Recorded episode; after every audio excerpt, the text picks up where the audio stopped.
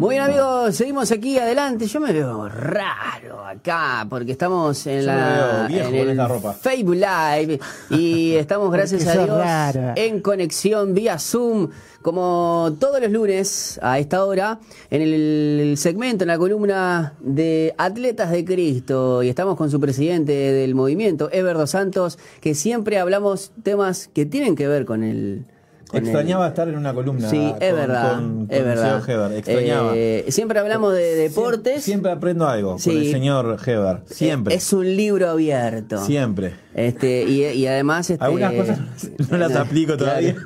No, no, no, yo te decía, bueno. hablando de, de- de- hablando de. Hablando de, en, en términos deportivos, eh, estabas gambeteando todos estos Eh, lunes sí, y esta sí, vez, eh, como es, Heber Dos Santos este, hizo, hizo el, el- el cierre, el estilo Paolo Montero, y te trancó y dijo, bueno, es ahora. Es ahora. Aunque bueno, Tropezó y quedó acá. me parece, igual Ever me parece que es más fino, es más fino. un- a ver, ¿qué, qué, qué zaguero que te cruce pero con calidad? Que te cruce, Así, pero con pero calidad. con calidad, con vos fútbol. eh, bue- bueno, vos, vos tenías un. eh, Lo que pasa es que ahora se cuidan mucho por las cámaras. Vos, eh, Yo es- diría es- un, es- un, Josema Jiménez es un... un José Jiménez yo lo tenía en mente, pero también, ¿vos decís de ahora? Sí, de ahora- lo que pasa es que si te vamos para atrás, ¿qué quiere que te diga? Un trasante. David ¿Qué quiere que te Rodríguez. Un Daniel- Rodríguez te la Daniel daba. Felipe el Re- Rebelé. Vasco Aguirre Garay. El Vasco, bueno, pero Bueno, que, que sean, que, que sean también doctos con la pelota. Ah, que sean doctos con la pelota. Bueno, sí, sí, de Josema, Josema. Josema. Josema, Y Josema. del- de, lo- de los nuestros, no, ¿no? El caballo de los santos tampoco. Canapkis, ¿se Canapkis. Vamos a preguntarle, este, zagueros, a, a nuestro compañero este, y amigo Heber dos Santos. Que peguen, pero que sean este, Amigos. amigos. ¿Cómo andas, Heber? ¿Todo bien? Bien, gracias a Dios, bien. Un gusto estar de vuelta con ustedes, Pipo, Jonah y bueno, el Colocho y saludo a toda la gente también.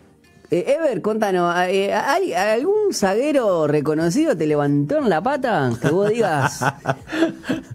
pero Macho, que después te abrazaba. no, Pero- Ustedes estaban hablando de, de algunos zagueros de, de cuadro grande de, de mi época, ¿no? Y sí, me acuerdo del caballo de los santos, me levantó un par de veces, sí. Eh, Bueno, pero porque estás de vivo también. eh, sí, ha- hacía mucho firulete y bueno, me tenían que, que Te levantar acomodar. alguna. Eh, ¿te aco- Eh, eh, Ever, ¿te acordás de- de- del River que vos jugaste eh, la formación? Ya que estamos en agosto, en el mes de la nostalgia. Sí, sí, sí, sí, sí. Este, sí, está lindo. No, está lindo recordar. A mí siempre dos por tres me mandan fotos de, de- de mi época y está bueno recordar, la verdad. Eh, bueno, eh, jugué varios años, por lo tanto tuve distintos planteles en los cuales participé, ¿no? Pero uno, uno, un año especial, que vos lo tengas ahí en el, en el recuerdo, que vos digas, pa, este plantel, eh, te dije River porque uno lo asocia, te, te asocia mucho más a River porque quizás fueron mucho, mucho más años, ¿no? Pero jugaste en otros Sí. equipos, pero en, en- en- Bueno, un River de, de qué año? A mí, eh, mirá, en el, en el año 95 tuvimos una, una, buena, una buena temporada y, y participaron jugadores como Diego López y Edgardo Ainolfi. Ah, Mirá, eh, el, en Memo, la- el Memo López, y el eran- Memo López. Ahí va, y eran jugadores muy jóvenes, ¿no? Tenían, tienen mi edad, somos toda la misma generación. Y también había un jugador que, eh, que jugó también ese, ese, ese año, porque después Diego se fue enseguida, que fue Fernando Picún, que era muy buen zaguero, también alto. Bien Picún, alto. Picún sabe quién es, quién es. Primero que fue uno de los capitanes de, de JR en la selección. Y después Sí, fue uno el que le encajó el codazo a Martín Palermo en esa Copa América de, creo que era de Paraguay o de Colombia, no, eh, Sí. creo que era de Paraguay en el 99. Ese que cuando nos hace Sí. el gol Martín Palermo, se, o sea, se pegó tremendo. Sí, sí. el Tenés, tenés muy buena memoria, Pipo. ¿Eh? La verdad que ni me acordaba. Tenés muy Claro, buena en esa, no en esa misma, en esa misma Copa América, este, creo que Uruguay no llevaba todo su potencial eh, No. y se reforzó con, eh, era la sub-20 del 97 que habíamos salido campeón de eh, vicecampeones del mundo en Malasia, En Malasia. y se habían agregado a algunos más, este, y entre ellos, Sí, algunos eh, jugadores buenos de- del medio acá. Sí, o, o me estoy, sí eran, ahí va, algunos jugadores en el 99, no, no era y El 99 fue. fue en el 99, Ujú, sí. sí. Y ahí estaba Carrasco, era de Carrasco esa, esa selección, ¿no? O no, no, no recuerdo bien, o Víctor Puga. Ahí me mataste. Pero yo sé que, si- yo si- sé no sé que, si después, eh, bueno, en esa Copa América, bueno, eh, también lo recordamos porque Palermo erró tres penales. O sea, a eso, lo- a eso es lo que vamos, ¿no? Este, pero también Sí, no, nosotros los más. Hay un zaguero más de esa generación nuestra, estaba Carlitos Gutiérrez, que también jugó en esa selección. Mirá. Este, mucha gente no se acuerda porque fue muy poco el tiempo que jugó. Y era zaguero también de River y de la selección, muy buen jugador, que después terminó su carrera jugando en Rusia. Bueno, Pero vos, la verdad vos- que vos imaginate tenido- que jugaste con Edgardo Dinolfi en ese 95, que yo no sé si eh, estaba en Peñarol o en River, pero fue campeón de América con Uruguay. 95.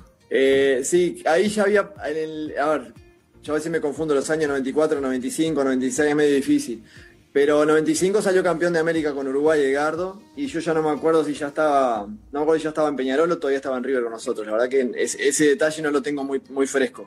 Pero ya veo que gente como vos lo debe tener mucho más fresco que yo, que tiene muy buena memoria. Bueno, bueno. Lo que pasa es que, bueno, la, Copa América del 95 tenía 12 años y, y bueno, este, hasta, hasta este año uno se podía jactar que con gente de mi edad, de 38, Tengo. eh, había argentinos que nunca habían visto campeón de América a, a- a Argentina, por ejemplo, y nosotros lo vimos dos veces. Y eh, si nos ponemos a hilar finos, lo vimos tres veces, porque en el 87 también.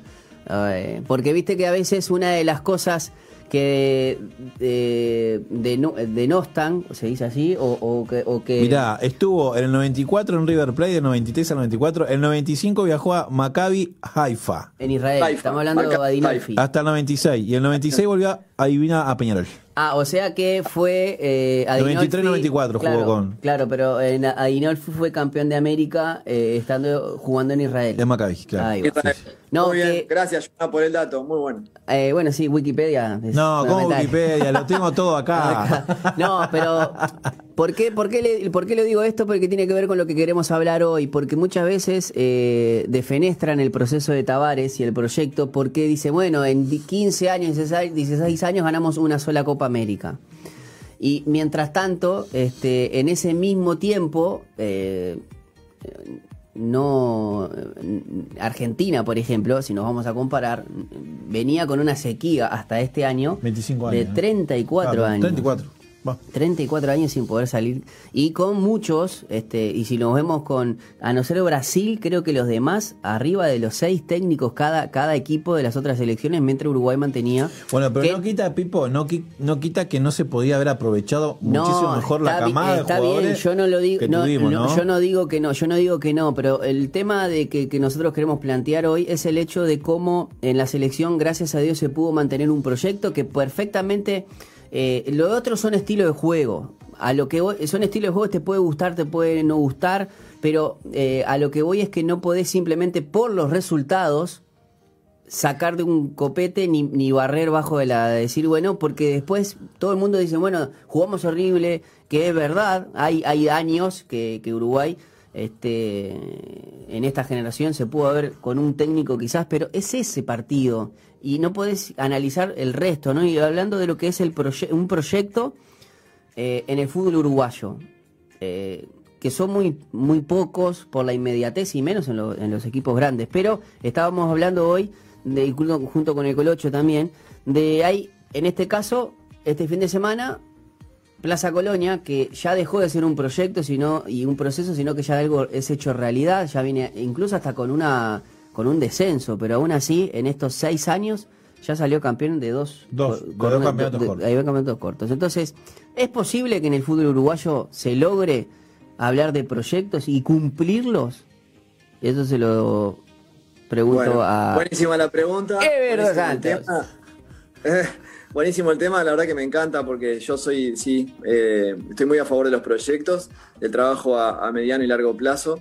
Lamentablemente somos tan exitistas en Uruguay cuando no se te dan los resultados inmediatamente, te quieren cambiar todo lo que vos venís proyectando o todo lo que se planificó en algún momento. Hoy por hoy tenemos lindos ejemplos que gracias, la verdad, yo le doy gracias a Dios y al fútbol que salen campeones. Porque lamentablemente cuando no se sale campeón parece que los proyectos no sirven, no importan. O ya o lo no catalogan como fracaso. Exactamente, pues somos demasiado exitistas. Mirá ahora, hoy, hoy por hoy, la verdad, ustedes ya saben, yo soy amigo de Mauricio Larriera, ¿no? Y había mucha gente que no lo quería que siguiera en Peñarol. Y el tipo está demostrando que con el correr de los partidos, con el correr de los torneos, cada día juega mejor Peñarol. Mm. O sea, siempre- siempre eh, estamos con eso de que un día va- le va a tocar perder 3-4 partidos y lo van a querer sacar. Porque. Claro, pero hay Pero algo que no nos damos cuenta en el, en el, en el que es exitista, ¿no? En el hecho de ser competitivo. Y cuando hablas de ser competitivo es que te enfrentás ante cualquier equipo, podés ganar, podés perder, podés empatar. Lo que pasa es que, claro, cuando ganás sos recontra competitivo y sos un fenómeno y cuando perdés sos el peor de todo. Eh, Exactamente. y ese- Capaz que me salí un poquito del tema, viste, Pipo, por el tema de, de Mauricio, pero hoy eh, me puedo sentar con mi hijo a ver a Peñarol, cosa que hacía tiempo no hacía. Claro. Porque me, ahora me gusta cómo juega. Entonces, y porque vos ves que hay un estilo que no se gana de cualquier manera, no es el, el centro al hoyazo, sino que vos ves que hay un- o sea, es una propuesta y los jugadores creen esa propuesta y la llevan a cabo. Entonces, y eso es lo más lindo. Y el, y el ejemplo este de, de Plaza, que también hemos tenido ejemplos con, con Liverpool, con, con Plaza mucho más meritorio, creo, porque es un equipo del interior, inclusive Sí. un equipo chico del interior. Y hoy lo que está consiguiendo es impresionante. Eh, Liverpool eh, también, con un Claro, y el anterior, y el anterior, desde eh, estaba viendo algunas estadísticas que desde que está la pandemia, los torneos cortos los ganaron rentistas, Mm. Liverpool y ahora Plaza. La Que hay, la que hay que volver a los años 90 para, para justamente encontrarnos con algo parecido. La, la- Yo lástima creo que le hace bien al fútbol y, y- y también este, me hace, eh, me hace, me hace eh, confirmar lo que creemos, ¿no? Y lo que creemos en, en- en los procesos, más allá después del, del- partido que viene, si lo ganás, si jugás bien, si jugás mal. Pero hay un, hay un proyecto atrás, hay algo que se pensó y que se está tratando de llevar adelante. Inclusive hablábamos, Pipo, del tema de, de- de Albion, ¿no? Y hoy, gracias a Dios, me toca estar en ese club que está haciendo las cosas muy bien. Y no siempre se dan los resultados tan pronto, no siempre se dan, pero la, porque la gente asocia que el proyecto está bien si tiene los resultados inmediatos. ¿Y hace es cuánto, hace cuánto que está esta gente eh, creyendo o, o diciendo, bueno, quiero un proyecto y eh, quédate tranquilo? Bueno, lo mismo le pasó a, a Torque con, con Marini, por ejemplo, con el teo técnico. O sea, Con un bajó, descenso en el medio. bajó, des- o sea, subió, bajó, volvió a subir, jugó Copa, eh, eh, Copa Sudamericana, le hizo tremendo partido independiente, por, un, eh, o sea, eh, que es lo que más recordamos. Eh, estuvo a un punto de clasificar en lo que es la Sudamericana, donde, donde tenías que salir primero. Eh, quizás en otros en otras ediciones Torque hubiese llegado más, más adelante, Mm, quizás. sí, sí. Pero, mm, ¿hace cuánto que está este proyecto en Albion, por ejemplo? El, el, el- el- a ver, Leo, Le- Leo, que es el, presidente del club, hace años ya, por lo menos siete que está en el club, pero hace poco que, que está trabajando como una sociedad anónima deportiva, eso hace que haya levantado mucho en el área económica y en la inversión. Entonces, cada año que pasa, el club va creciendo. Hoy ya cuenta con un complejo deportivo que, que no tenía. Nosotros, además de que nosotros tenemos el complejo de un club para, para entrenar, ya tiene su complejo propio y con vistas a, crecer en ese mismo lugar o a tener uno más grande, como hoy lo vemos en el, en el Torque, ¿no? Lo que ha logrado el Torque en poco tiempo es impresionante. Entonces, eh, yo no es que esté eh, 100% a favor del Assad o 100% en contra, yo creo que hay matices, porque también eh, si uno se pone en el lugar del socio que paga la cuota mensual, es, eh, deja de tener influencia real sobre las decisiones en el club. Entonces es muy difícil, pero en un, en un país tan eh, menguado económicamente o sin inversión, sin mucha inversión en, en el fútbol, cuando hay una sociedad anónima y te puede bancar un presupuesto y te puede aportar infraestructura, etcétera, este, uno ve los resultados. La verdad, después hay algunos. Claro, pero eh, Ever, Ever, una consulta, porque eh, al principio de los años 2000 también uh, hubo como un como una eh, así como eh, en los años 2000 era de moda este, tener un cibercafé o algo o una cancha de fútbol 5 también era moda eh, venían muchas sociedades anónimas que eran más capitales más golondrinas por decirlo de una manera que venían ¿Entendés? Eh, Hoy creo que la SAD, en este momento quizá un poco más regulada, eh, han, han- sido un proyecto mucho más serios, ¿no? Este, Bueno, pero, eh, Pipo, así como, como en la política en todas las cosas, ningún sistema es perfecto. Eh, Claro. Mientras los seres humanos lo lleven adelante, nunca va a ser perfecto. El tema es cómo lo llevas adelante. Ahora, la, la muy- meta, la, la- la meta, la meta que, que tienen en Albion eh, cada año se la ponen de aquí a, a- a un cierto tiempo o, o bueno, trabajen tranquilos, si se da el ascenso se da y si no, volvemos a intentar el año que viene, y si no se da el año que viene, o ya tienen como planificado, porque yo recuerdo que cuando vino Torque, la idea era de aquí a cinco años este, estar en primera división y al- a los dos años ya estaban en primera. Obviamente, creo que fue muy rápido y a- al año siguiente descendieron. Pero eso los fortaleció, porque después subieron y ya, ya van varias, ya van como 3, 4 años que Torque, este, y nos costó muchos años a Peñarol, por ejemplo, ganarle a Torque. Es verdad. Claro, es verdad. tenía Lo que hijos. pasa es que, es Nos tenía de hijos, jo. verdad, hasta este año, ¿no? Sí, Sí. claro. Este, no, la, la verdad es que eh, no, no estoy tan, tan metido dentro del, del- del proyecto Albion a nivel empresarial o sociedad anónima deportiva. Además, mismo yo ahora estoy estudiando gestión deportiva porque quiero interiorizarme más. Yo soy técnico, pero creo que uno tiene que estar más al tanto de lo que sucede en los clubes y cómo trabajar también desde otro lugar, o cómo, cómo se debería trabajar desde otro lugar. Hoy por hoy, el año, este año no fue una apuesta a subir. O sea, fue la apuesta a ir mejorando lo que se hizo el año anterior. Lo que pasa es que si después te encontrás con los resultados, te encontrás con un buen rendimiento de los jugadores, este, con el buen plantel que se tiene, y bueno, después, como, si, como dicen los técnicos normalmente, no, nosotros estamos para pelear partido a partido. Después, cuando lleguen los últimos partidos, vemos para qué estamos, ¿no? Y creo que es así, el proyecto va a seguir independientemente si Albion suba o no, porque hay un proyecto a largo plazo. Ever, por, tanto, no ejemplo, dependés del ahora ustedes están en están en, eh, están en eh, en zona de playoff, ¿verdad? El que estaría ascendiendo que es eh, Racing de una si terminara Eh, ahora, por ejemplo.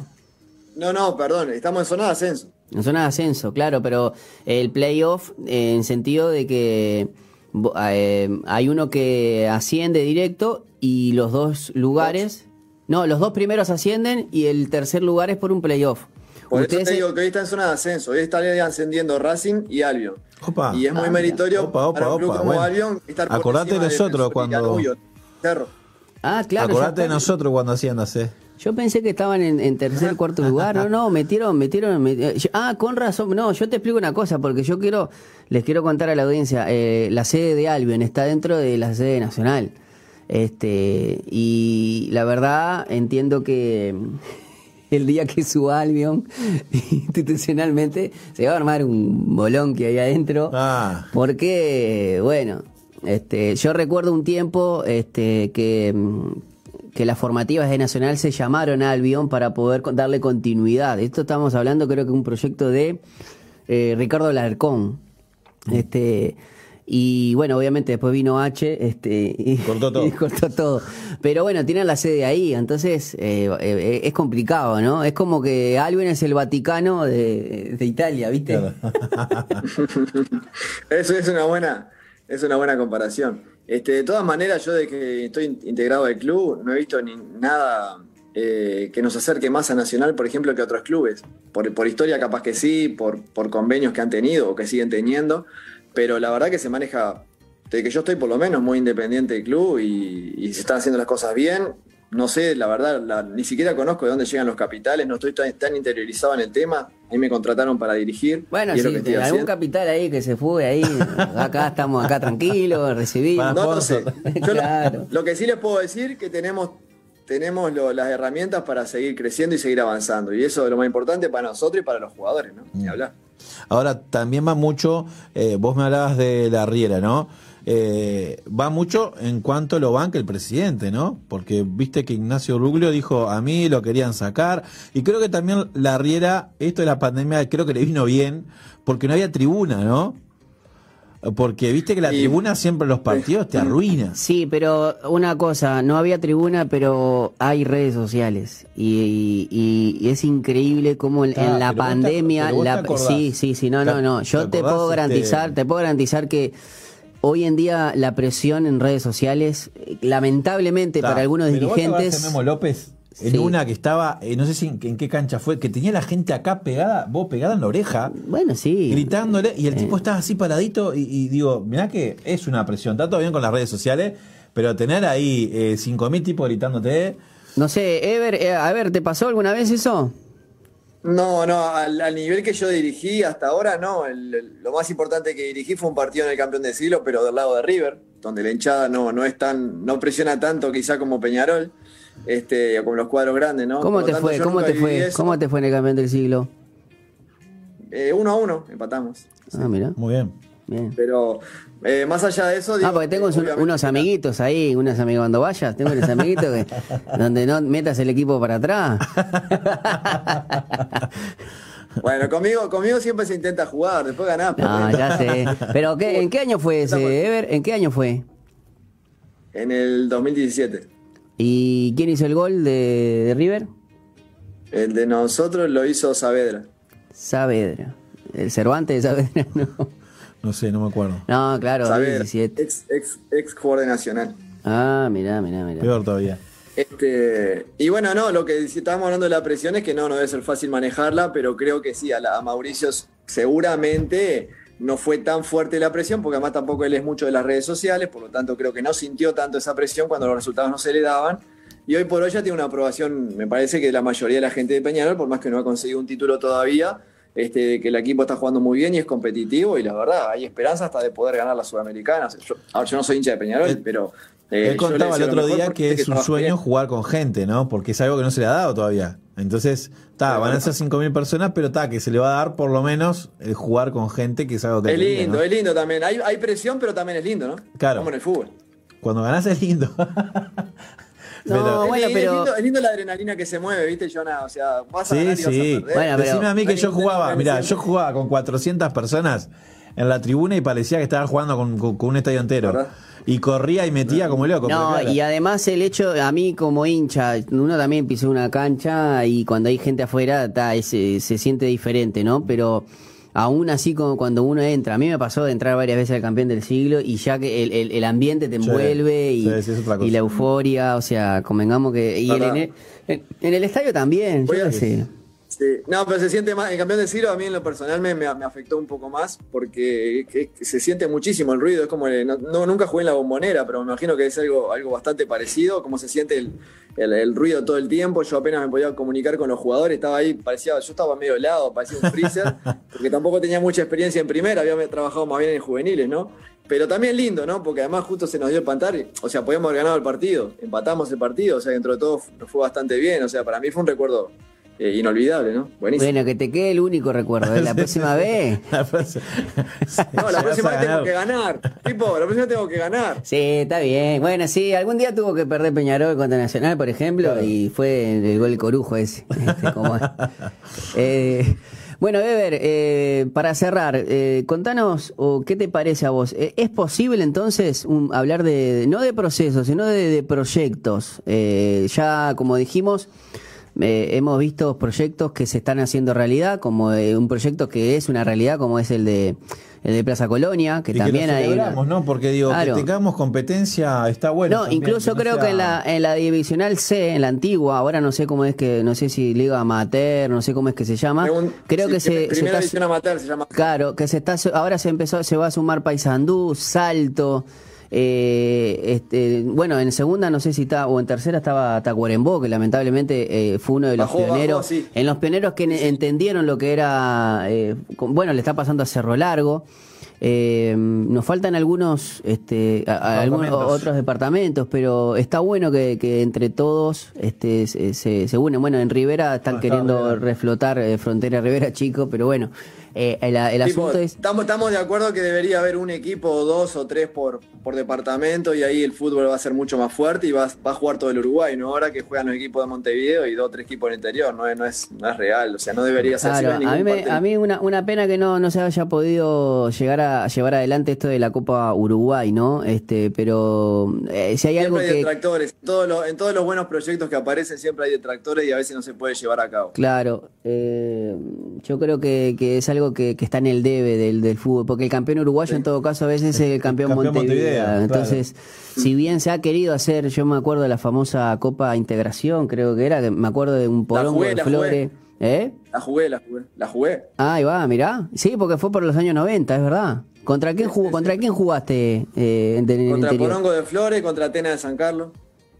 Ah, mirá, Atenas de San Cacaro, viste, ahora tenés ahí, pero por ejemplo en Maldonado, que es una plaza fuerte, Deportivo Maldonado y Atenas, lo que pasa es que son dos equipos, eh, es como que se quisieran fusionar, eh, no sé, River y Jugué también Wander. contra un equipo de, de Piriápolis, no sé, me acuerdo si era Piriápolis mismo o el Tabaré, Mm. y también jugué contra Palestino de Chuy, Sí, jugamos de dos o tres años, creo que se jugó el cal- el Sí, es verdad. Que una de, que, bueno, que, que hizo, que hizo que Porongo, eh, no sé si representara a Uruguay o estuvo a punto de, creo que era la Copa con Mebol o algo, que, que hacía No, ahí que- no porque ahí no porque ahí le ganamos nosotros y clasificamos nosotros. Ah, bueno, Pero bueno, ahí. Otra edición. No sé, no sé de otra edición. Claro, no, bueno, pero, a lo que ves que por lo menos se, se, se pudo, tenían Sacó esa chapa ahí, chance. sacó Claro, chapa ahí, sí, sacó chapa. entendí, Dije, nada, sí, nada, nada, nada. Y bueno, hay- Pilló. hay- hay que, hay que hablar de la ganada también, ¿no? Claro, sí. Claro, claro. Bueno, pero a, a partir de eso, ¿crees que, que se pueda hacer eh, algún proyecto y que, que se,